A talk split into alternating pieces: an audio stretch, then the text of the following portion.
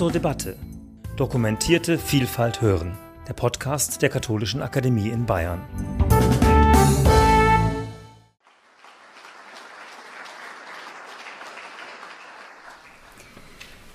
Ja, herzlichen Dank für die freundliche Einleitung. Danke für die Einladung.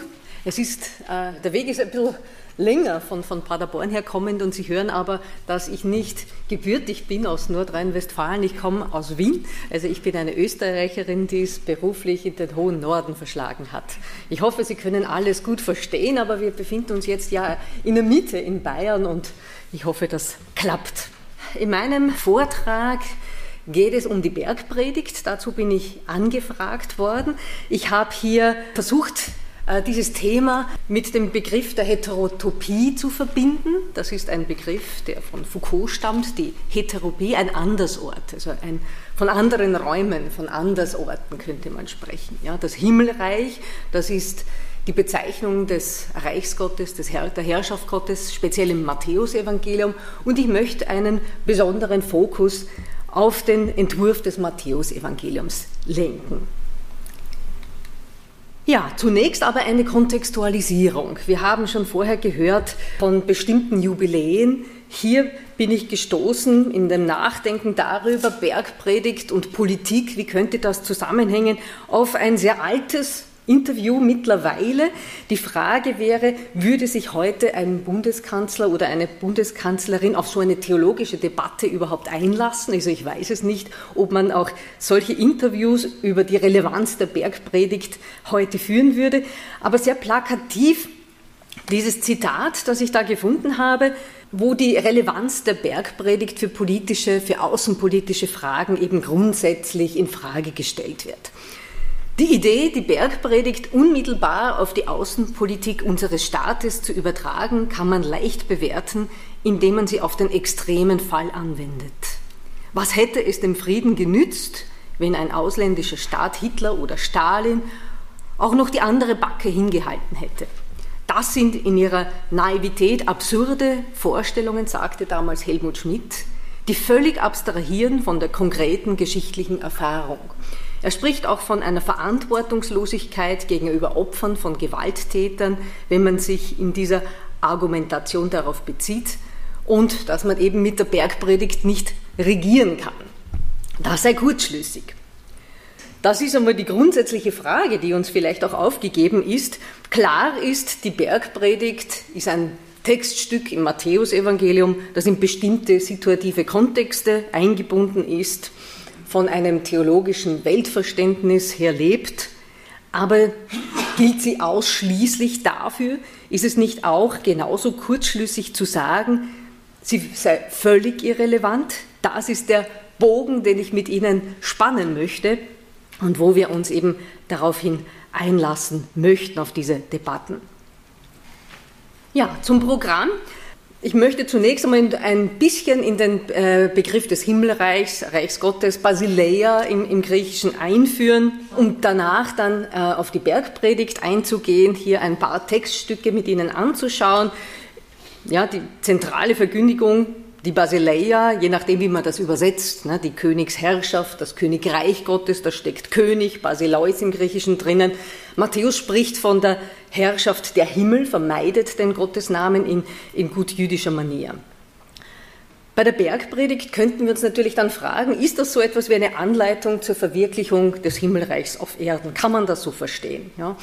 Und dann noch ein paar Gedanken, wo bleibt die Basileia? Damals schon die Frage, ein kurzer Blick in das Senfkorn-Gleichnis, wo es um unscheinbare Anfänge und große Wirkungen geht. Und dann der universale Horizont, der im Matthäusevangelium aufgespannt ist, der von, vom Ersten Testament her lebt. Und da noch einen kurzen Blick hineinzuwerfen in die Friedensvision in Jesaja 2, insofern sie auch tatsächlich politisch gewirkt hat. Und am Ende dann noch eine Bilanz zu ziehen, vor allem in die Diskussion dann einzuleiten, ob die in der Bergpredigt entworfene Welt als Heterotopie, als Andersort oder als Utopie, als Nichtort zu verstehen ist. Einführend also Jesu frohe Botschaft, Jesu Evangelium von der sogenannten Basileia. Ja, man sieht das gleich beim ersten Auftreten, da kommt das vor. Kehrt um, Matthäus 4,17, im Markus Evangelium noch früher, Markus 1,15, ne? nahegekommen ist das Himmelreich. Ja, und das ist auch schon die Botschaft des Täufers gewesen. Und in einem Summarium knapp vor der Bergpredigt noch einmal, er zog in ganz Galiläa umher, lehrte in ihren Synagogen und predigte das Evangelium, die frohe Botschaft von der Königsherrschaft Gottes, ja, vom Reich der Himmel, heilte jede Krankheit und jedes Leiden im Volk. Auch das gehört schon dazu, diese Gottesherrschaft umzusetzen. Nahe gekommen, was bedeutet das? Na, gekommen heißt, sie ist unmittelbar nahe, in die Nähe gerückt, fast schon da, aber sie ist eben noch nicht vollständig da, ganz da. Ja, also eine Zukunft wird eröffnet, die reicht auch schon hinein in die Gegenwart, wirkt, aber diese Zukunft ist noch nicht ganz vollendet. Auch in der Vater Unser Bitte, dein Reich komme, zeigt sich diese Spannung von einem, ja, es ist schon etwas da, aber es ist eben noch nicht vollendet. Und dieser Begriff Herrschaft, Königtum, Reich Gottes, gerade bei Matthäus, wenn er schreibt Reich der Himmel, weckt noch zusätzlich so verstärkte Raumkonnotationen, also eine räumliche Metaphorik. Ich kann mir das Ganze zeitlich vorstellen, etwas ist noch in der Zukunft, ich kann aber auch, wenn ich schon sage, in ferner Zukunft, ne, hier diese räumlichen Konnotationen sehen. Inwiefern ist diese heilvolle Wirklichkeit Gottes, inwiefern ist die räumlich da oder auch nicht da, inwiefern gewinnt die hoffnungsgemäß zunehmend nach dem Matthäus-Evangelium Raum auf Erden, gewinnt vielleicht Zeit. Ja, Sie sehen, mit unseren Begriffen von Zeit, von Raum versuchen wir zu fassen, dass eben diese Basileia da ist, aber eben noch nicht so da ist, wie wir uns das wünschen würden. Diese irdische Präsenz des Gottesreiches, ja, wie kommt es dazu? Ja, dazu braucht es eben eine Angleichung der irdischen Wirklichkeit an diese heilvolle Wirklichkeit Gottes. Ja, aber wie kann das geschehen, beziehungsweise wie stellt sich das äh, das Matthäusevangelium vor? Und warum ist überhaupt dieser zentrale Begriff Königtum Gottes so relevant. Der stammt schon aus dem Alten Testament, ähm, beziehungsweise im Frühjudentum schon verankert. Gerade die prophetischen Hoffnungen gehen darauf ein, ne, dass, dass Gott König ist. Sprich, es ist ein machtkritischer Begriff, ein herrschaftskritischer Begriff. Gerade auch in der Exilskatastrophe im 6. Jahrhundert, Jerusalem ist zerstört, die Leute sind nach Babylon deportiert, das irdische Königtum hat geendet, die Erwartungen richten sich ganz auf Gott.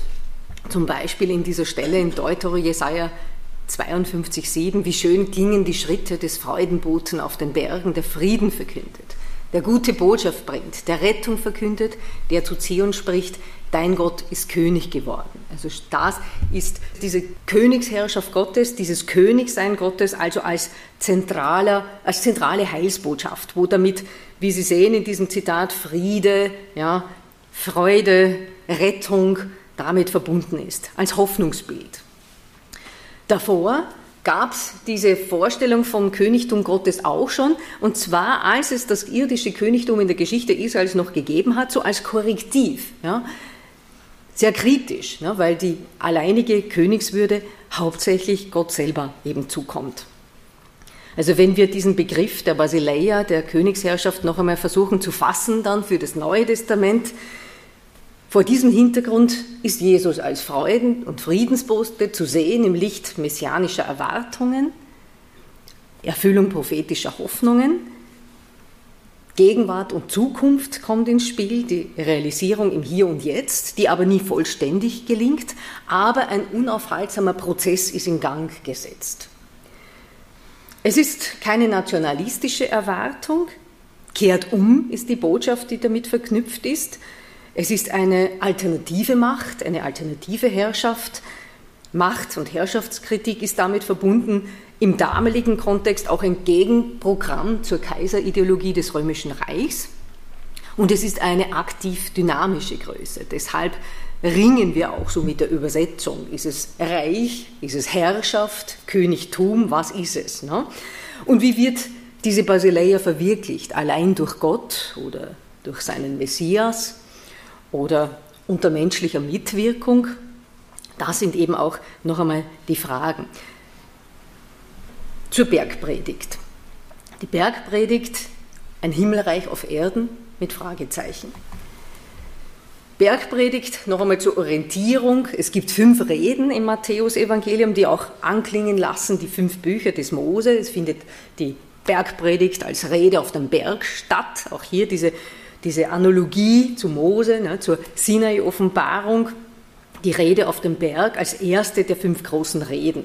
Die geheime Mitte des Evangeliums wäre die Rede über die Basileia Gottes in Gleichnissen, wo dann auch die, das Senfkorn-Gleichnis dazugehört, aber auch in Matthäus 18 zum Beispiel die Rede über das Miteinander in der christlichen Gemeinde als Gemeinderede. Also hier sehr große Redekompositionen, die wir im Matthäus-Evangelium finden. Am Ende, Matthäus 23 bis 25, eine Gerichtsrede, die auch noch einmal besondere Akzente setzt. All diese Reden sind immer formelhaft abgeschlossen ne? und es geschah, als Jesus diese Worte beendet hatte. Deshalb sieht man so diese Komposition des Matthäusevangeliums um diese fünf zentralen Redeteile herum. Und heute eben die Bergpredigt, die ich mit Ihnen besprechen möchte, die beginnt mit den Seligpreisungen, dann kommt eben dieses Bildwort vom Salz der Erde, Licht der Welt, dann die sogenannten Antithesen, die wir besser nicht mehr so nennen, gerade auch, wo wir heute äh, noch einen besonderen Tag auch haben. Torah-Auslegungen wäre wahrscheinlich ein besserer Begriff dazu. Hier, wo es um Töten geht, Ehebruch, Ehescheidung, Schwören, aber auch Vergeltung, Feindesliebe, diese beiden letzten Themen möchte ich mit Ihnen noch genauer besprechen. Und dann kommt eine Reihe von Anweisungen, zum Beispiel auch über das Beten, wo das Vaterunser eingebettet ist. Und der Abschluss der Bergpredigt ist die sogenannte goldene Regel. Der erste Textteil, das sind die Seligpreisungen. Da könnten wir uns fragen, der Text ist sicher sehr, sehr bekannt, welche Welt entwerfen diese? Wie sind die, schon mal dieser erste Textteil, wie sind die strukturiert? Was ist die Situation hier? Was ist das Handlungsideal? Ich habe Ihnen versucht, da farblich die sprachliche Struktur schon mal eingängig aufzuschlüsseln. Wir haben am Anfang immer ein Selig. Ja. Es gibt bei Lukas der hat eine Parallele dazu, auch Weherufe. Die fehlen bei Matthäus. Ja. Es, ist, es sind entweder positive Handlungsbeispiele oder es geht um negative Erfahrungen, die positiv umgedeutet werden. Ja. Zum Beispiel Armut, ja, die Jesus-Bewegung als eine, die die Unterschichten anspricht. Trauer als negative Erfahrung. Dann gegen Ende verschiebt sich es immer mehr in Richtung Verfolgung, Verleumdung, Demütigung aber eine positive Umdeutung, eine Heilszusage. Und die wird immer begründet. Ja, es kommt dann ein Denn und eine Verheißung. Was ist sozusagen das, was man bekommt? Was ist der Lohn, äh, den man für, die, für den Einsatz, für die Basileia, die auch mit Verfolgung verbunden sein kann, gewinnen kann? Ja, was ist hier äh, der, der Lohn dafür? Ja? Am Ende die Propheten, ein Rückblick in die Geschichte Israels, Anbindung, um zu zeigen, Gewalt hat es für Propheten, Prophetinnen immer schon gegeben. Gewalt durch das Establishment zum Beispiel. Aber hier, auch hier, das ist eben eingebettet in diese Heilszusage, in die Option Gottes für die Armen, die Hungernden, die Weinenden, eine Erfüllung der Hoffnungen. Ja es sind Handlungsideale, die da auch entworfen werden, sanftmütig zu sein, ne? äh, barmherzig zu sein, rein im Herzen zu sein, Frieden zu stiften. Wenn Sie schauen, was sind denn hier jetzt die Verheißungen, die genannt werden? Ja, dass, da geht es um religiöse Themen, ja, das Himmelreich gehört denen, ja, sie werden getröstet, das Land erben, Erbarmen, Gott schauen, Kinder Gottes genannt werden, noch einmal wie ein Refrain, das Himmelreich gehört ihnen und der Lohn wird groß sein. Ist das jetzt eine Vertröstung, eine Vertröstungspolitik, eine, diese Ausgleichserfahrung?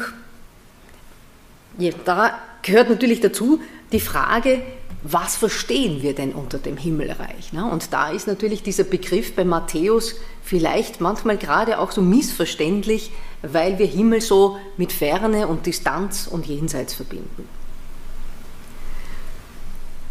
Aber ein, ein Ausgleich, der sich sehr stark auf, auf Gott bezieht, als Anwalt der Unterdrückten, der die Gerechtigkeit herstellt bzw. wiederherstellt, heraus eben aus dieser negativen Situation, was ist da sozialgeschichtlich damit gemeint, soziale Ungerechtigkeit, politische Ungerechtigkeit im Kontext der römischen Besatzung zum Beispiel, Konflikte, Verfolgung der frühchristlichen Gemeinden, Krieg, das ähm, Matthäus-Evangelium schaut schon zurück auf den großen jüdisch-römischen Krieg.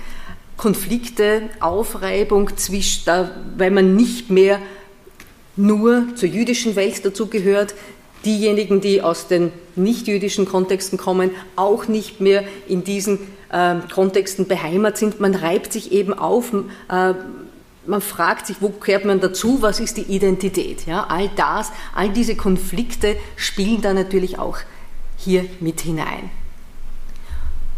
Eine Anregung für Sie, auch Ihre eigene Seligpreisung vielleicht kreativ zu verfassen. Welche Erfahrungen und Handlungsideale wären das heute? Ja, welche Hoffnungen und Verheißungen würden Sie in heutiger Sprache formulieren? Ja, da lade ich Sie dazu ein, wenn Sie mal Zeit haben, einmal Ihre eigene Seligpreisung zu entwerfen.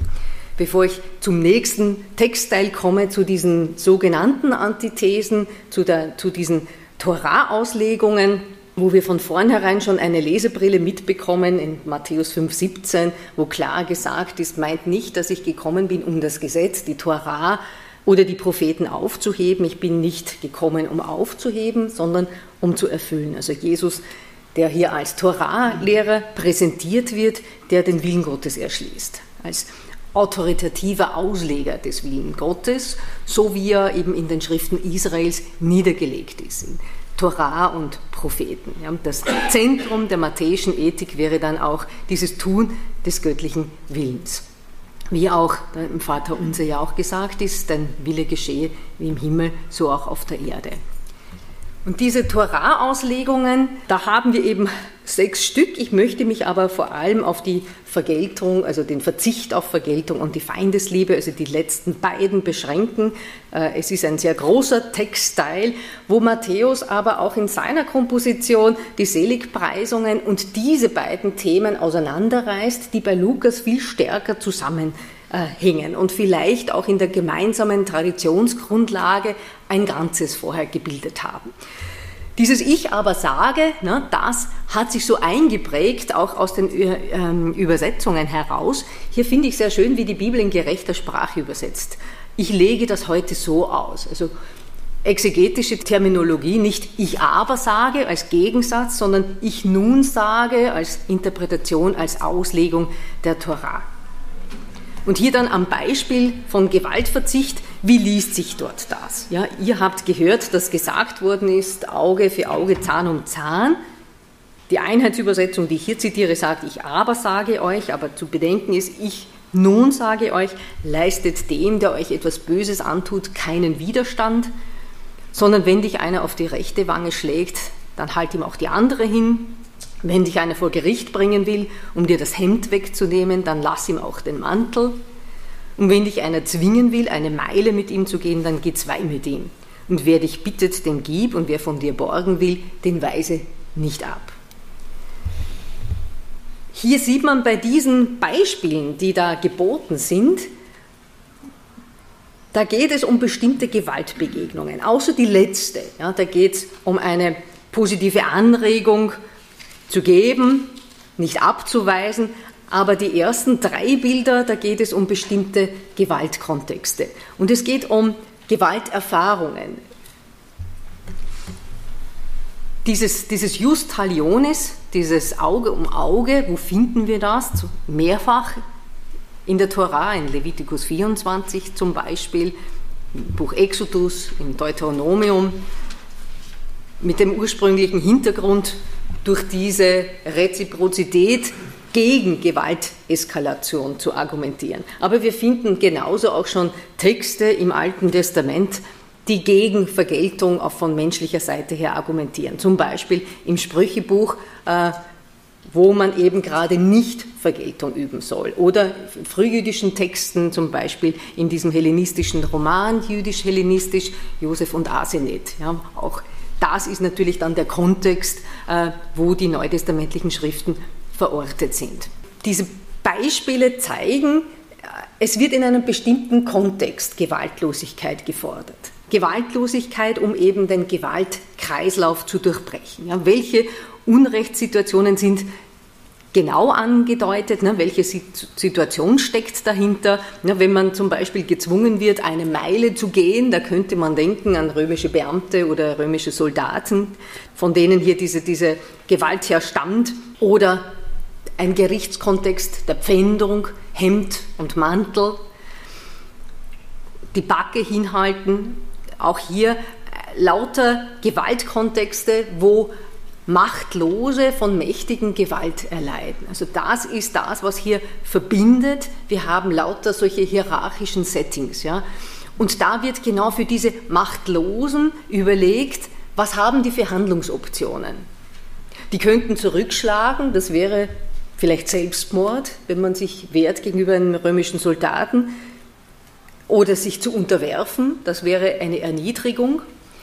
Wie kann ich hier in einer Art passiven Widerstand zu, einer, zu neuen Handlungsspielräumen kommen, zu einer Handlungssouveränität. Und das wäre hier vielleicht dieser dritte Weg, der hier vom matthäischen Jesus her vorgeschlagen wird. Also nicht reine Passivität, nicht erdulden, aktives Handeln, aber ein provokantes, widerständiges Handeln. Gewaltlos, subversiv, demonstrativ, die andere Wange hinhalten, den Mantel auch geben, noch eine Meile gehen, um dieses Unrechtstun, eben ähm, diese Absurdität auch aufzuzeigen, ja, zu, zu entlarven, zu demaskieren, mit dem Ziel vielleicht auch Gewalttäter zum Umdenken zu bringen, die Situation zu destabilisieren, den Zyklus zu durchbrechen, indem man einfach überraschend handelt als Art, eine Art paradoxe Intervention, eine Zeichenhandlung übersteigert, die genau eben Unrecht aufzeigt und auf die Wiederherstellung von Recht zielt. Eine zeichenhafte Verwirklichung der Basileia im Vorgriff, könnte man auch sagen. Ja. Gerade auch dieses Bild mit äh, dem Mantel, diese Pfändung, zeigt, es geht sehr stark um, um sozioökonomische Unrechtsstrukturen, die da hier auch angegriffen sind. In der Torah würde stehen, einen Mantel, einen Gepfändeten darf man sich auch gar nicht behalten über Nacht. Ja, also da wäre so ein Unrechtstäter, äh, würde ganz eben jenseits der Torah auch stehen. Ja. Also die Beispiele, an wen richtet sich das? Es geht gar nicht so sehr um die große weltpolitische Bühne, kein Regierungsprogramm für staatlichen Gewaltverzicht, aber trotzdem ist das auch nicht einfach politisch irrelevant. Es sind Zweierkonstellationen, was nicht im Blick ist, wären so komplexere Konstellationen, was ist, wenn die, das Unrecht jemand anderen betrifft, kommen hier vielleicht verschiedene Perspektiven in Kollision das, solche Fragen stellt sich in diesem Text nicht. Also diese, diese Bilder nehmen das nicht in den Blick. Aber diese, dieser gewaltlose Widerstand, da gab es durchaus auch Beispiele, äh, unter Pilatus zum Beispiel, ja, dass, dass versucht wurde, äh, Kaiserembleme, Feldzeichen eben hier eben äh, einzuführen und Leute haben sich versammelt, die Soldaten haben sie bedroht, sie haben ihren Nacken gebeugt und wollten lieber sterben, als dass das passiert. Und sie hatten Erfolg. Also Pilatus ist von seinem Vorhaben abgekommen. Also hier sehen, das war in den 20er Jahren des ersten Jahrhunderts. Also hier sehen Sie auch, dass das auch durchaus eingebettet ist in jüdische Geschichte, in jüdische Traditionen. Ähm, und hier dann auch manchmal auch kann das eben auch so ein Art subversiver Widerstand eben auch äh, zum Erfolg führen. Feindesliebe. Feindesliebe zur Friedensstiftung. Hier ist ein Bogen gezogen, schon sprachlich zu den Seligpreisungen. Ihr habt gehört, dass gesagt worden ist, du sollst deinen Nächsten lieben, du sollst deinen Feind hassen. deinen Nächsten lieben, das steht im Buch Levitikus, du sollst deinen Feind hassen, finden wir nicht in der Tora.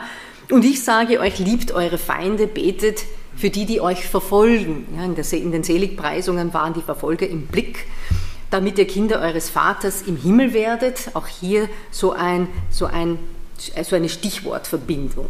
Denn er lässt seine Sonne aufgehen über Bösen und Guten und er lässt regnen über Gerechte und Ungerechte. Die Begründung erfolgt also über das Beispiel Gottes. Genauso wie auch am Ende, ihr sollt vollkommen sein, wie euer Vater im Himmel vollkommen ist. Fragen, die wir hier dann auch stellen können, ist, was bedeutet hier denn überhaupt Liebe? Ja, was heißt die Feinde lieben?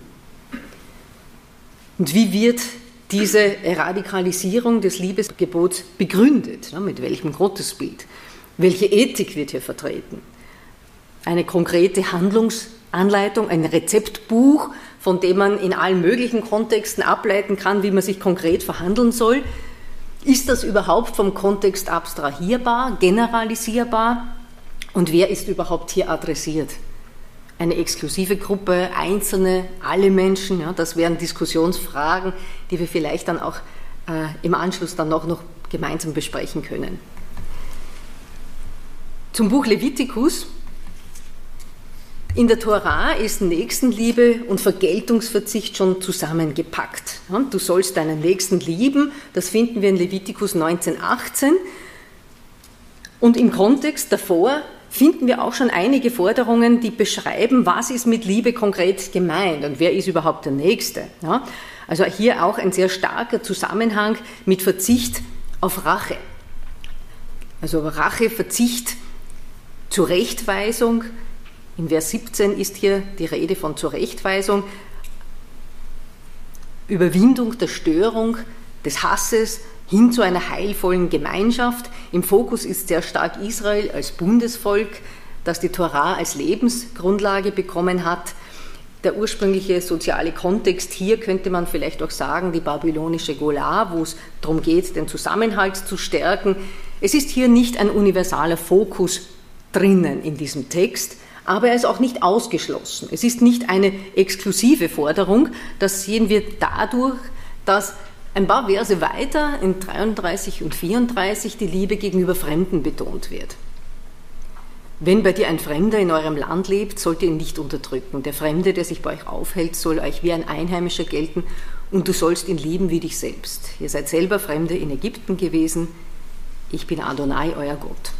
Also kein exklusives Liebesgebot, also nicht eine reine Binnenethik, aber in diesem Kontext Levitikus ist Feindesliebe nicht explizit mitten drinnen. Auch im Deuteronomen finden wir die gleiche Fremdenliebe mit ähnlichen Begründungen, rekurrierend einerseits auf das eigene Dasein als Fremde in Ägypten, andererseits auf Gott, der eben auch die Fremden liebt und Unterdrückten Recht und Gerechtigkeit verschafft.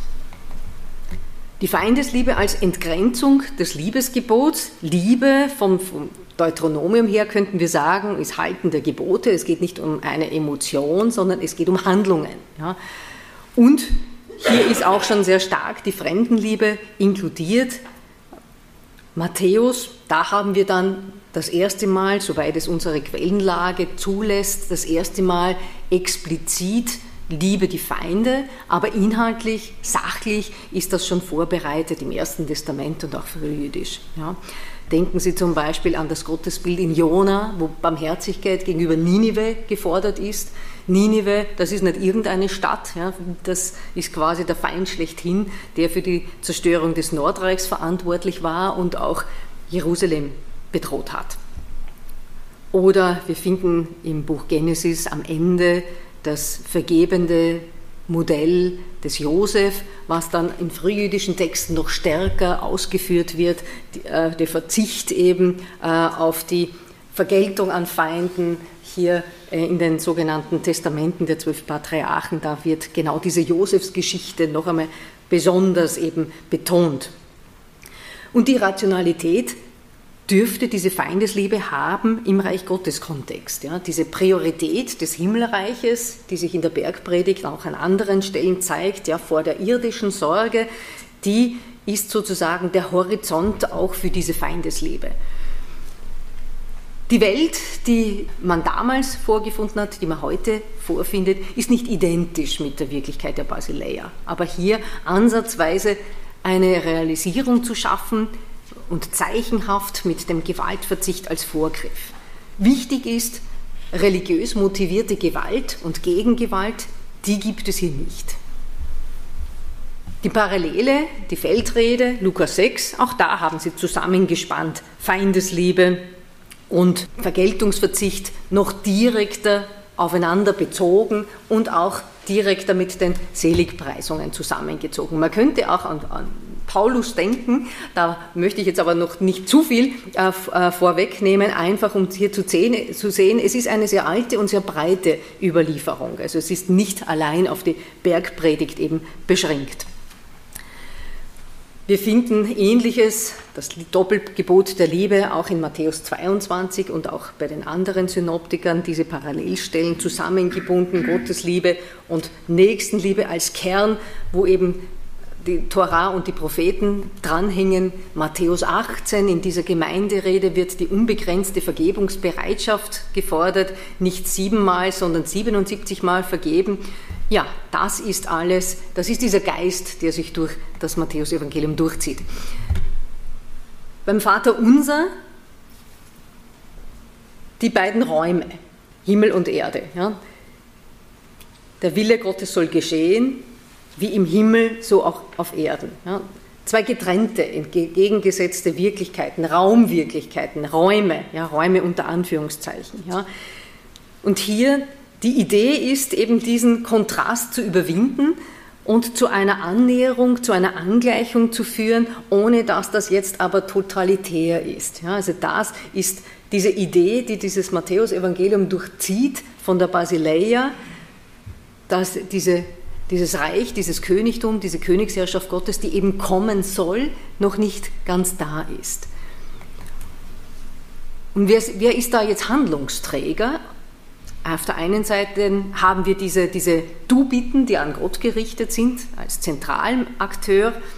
Auf der anderen Seite diese Zusammenbindung, vergib uns unsere Schulden, wie auch wir vergeben haben, ja, unseren Schuldnern und unseren Schuldnerinnen, sogar mit einer Vergangenheitsform. Ja, sehr interessant hier auch diese menschliche Handlungsverantwortung, die hier auch mit hineingenommen ist, ja, für die Erfahrbarkeit der Basileia Gottes. Was braucht es da? Wie wird denn dieser Wille Gottes, der äh, realisiert werden soll? Wie wird der äh, tatsächlich verwirklicht. Ne? Und hier diese entsprechende Lebensführung, diese gelebte Gerechtigkeit, die auch natürlich wichtig ist, damit es stückweise, punktuell Räume gibt, Raumwirklichkeiten gibt, wo diese Basileia dann tatsächlich auch erfahren werden kann. Ja, die goldene Regel, die kennen Sie sicher, die legt den Wert äh, stärker auf die Gegenseitigkeit. Da würden wir auch finden, ähm, Parallelstellen in der rabbinischen Tradition so zu solchen großen Zusammenfassungen, was ist das Wichtigste der Torah, ähm, oder auch im babylonischen Talmud auch eine interessante Geschichte, ne, wo einer kommt und bittet den Rabbi, er soll ihn zum Proselyten machen unter der Bedingung, die ganze Torah zu lernen, während man auf einem Bein steht. Das hält man natürlich nicht lange durch, ja, also sprich nur so kurz und der wird weggeschickt und dann kommt er eben zu einem anderen, der eben was Ähnliches formuliert wie die goldene Regel. Was dir verhasst ist, das tue deinen Mitmenschen nicht an. Das ist die ganze Torah. Alles weitere ist Auslegung. Geh und lerne. Also hier diese Geschichte, äh, wo sich zeigt, es gibt die verschiedensten Ebenen auch für diese ethischen Grundprinzipien und Perspektiven, die hier äh, äh, zu sehen sind. Das, kann, das, können jetzt kleine Dinge im Alltag sein bis zum großen äh, weltlichen Horizont. Das Senfkorngleichnis. Ich habe Ihnen angekündigt, hier das Senfkorn-Gleichnis hier, hereinzubringen, eben mit Blick auf die Frage, ähm, wo bleibt denn die Basileia? Diese Wachstums- und Kontrastgleichnisse, die leben eben von diesen unscheinbaren Anfängen, überragenden Ende. Wir haben dieses Senfkorn-Gleichnis, das kennen Sie sicher, dreimal überliefert bei allen drei Synoptikern.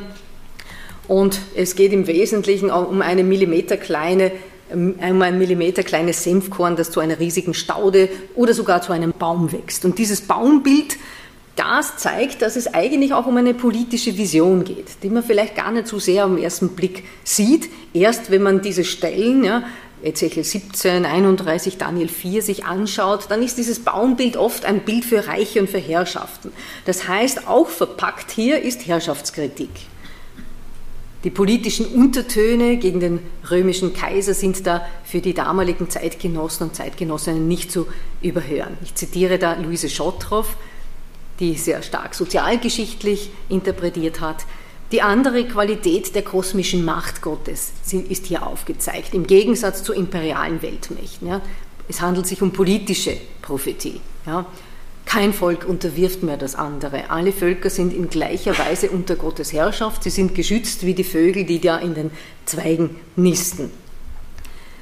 Der Sitz im Leben also, wo bleibt die neue Welt, wo ist die Veränderung zu sehen und hier diese Wachstumsgleichnisse, die diese Dynamik der Gottesherrschaft zeigen, der Anfang ist gesetzt und nach der Theologie des Matthäusevangeliums, der ist irreversibel, der ist unumkehrbar, dieser Prozess, und lauft auf ein großes Wachstum hin, als ein Trost, dass manchmal auch dieser Prozess so unscheinbar ausschaut, nicht sichtbar ist, aber diese universale Ausbreitung dieser, dieser Basileia eben greifbar und erlebbar sein wird. Die Friedensvision in Jesaja 2, das ist für mich ein Text, der sehr stark äh, in Verbindung steht mit der Bergpredigt. Ne? Auch hier haben wir einen Berg, der Berg des Hauses Gottes, der da feststeht als höchster der Berge, wo alle Nationen zu ihm strömen. Diese universale Vision, von der auch das Matthäusevangelium lebt. Alle Völker sind eingebunden die sich eben belehren lassen von der Weisung, das bedeutet Torah, von der Weisung Gottes. Und dann eben Gott als Richter, dieser Vergeltungsverzicht, den wir die ganze Zeit ja so sehr betont haben, Gott selber als Richter, man delegiert das Schaffen von Gerechtigkeit an Gott, macht das nicht selber mit Gewalt und dann dieser schöne Text, dann werden sie ihre Schwerter zu Pflugscharen schmieden und ihre Speere zu Winzermessern. Und genau dieses, dieses Stichwort, eine im UNO-Hauptgebäude, interessant, eine russische Schenkung, wo genau dieses Umschmieden von einem Schwert zu einem Winzermesser gezeigt ist. Eine Bronzeskulptur von einem russischen Bildhauer 1959 als Geschenk der Sowjetunion an die UNO im Garten im UNO-Hauptquartier in New York City mit dem Spruch, let us beat our swords into plowshares, also hier unsere Schwerte. Sie merken, äh, mit einem direkten Bezug und ist dann natürlich auch äh, das Symbol der, Friedensbe der Friedensbewegung in den 80ern gewesen, aber da brauche ich Ihnen nichts zu erzählen. Äh, das wissen Sie sicher besser als ich als Österreicherin. Ich komme zum Ende zu einer Bilanz Worin liegt nun die politische Dimension der Bergpredigt? Damals und heute. Ist die politisch relevant? Kann sie politisch relevant sein? Ist sie politisch irrelevant? Ich habe versucht, sie in historische Kontexte einzuführen. Inwieweit können diese Texte, die in bestimmten Situationen verfasst und gesprochen worden sind, vielleicht gelebt oder auch nicht gelebt, überhaupt für aktuelle Fragen Antworten geben? Sie können Orientierung bieten für christlich verantwortete Haltungen. Sie geben Zielvorgaben. Die Zielvorgabe ist Gewaltreduktion zum Wohl aller Menschen und kann von daher so eine utopische Kraft entfalten. Aber wie biblische Friedensvisionen Wirkung entfalten können, ne, das ist natürlich die Frage, die uns nach wie vor eben aufgegeben ist. Es handelt sich sicher bei der Bergpredigt nicht um ein politisches Rezeptbuch, das eins zu eins auch als Regierungsprogramm eben äh, umzulegen wäre. Es können auch verschiedene ethische Perspektiven kollidieren. Ne? Feindesliebe und Gewaltverzicht. Was ist, wenn es um Gewalterfahrungen, Unrecht geht, das von Dritten erfahren wird? Kollidiert dann diese Vorgabe der Gewalt Deeskalation damit? Auch das ist natürlich hier eine, eine Frage, die, wir, die ich gerne auch noch mit Ihnen noch genauer besprechen möchte. Ja, ganz herzlichen Dank.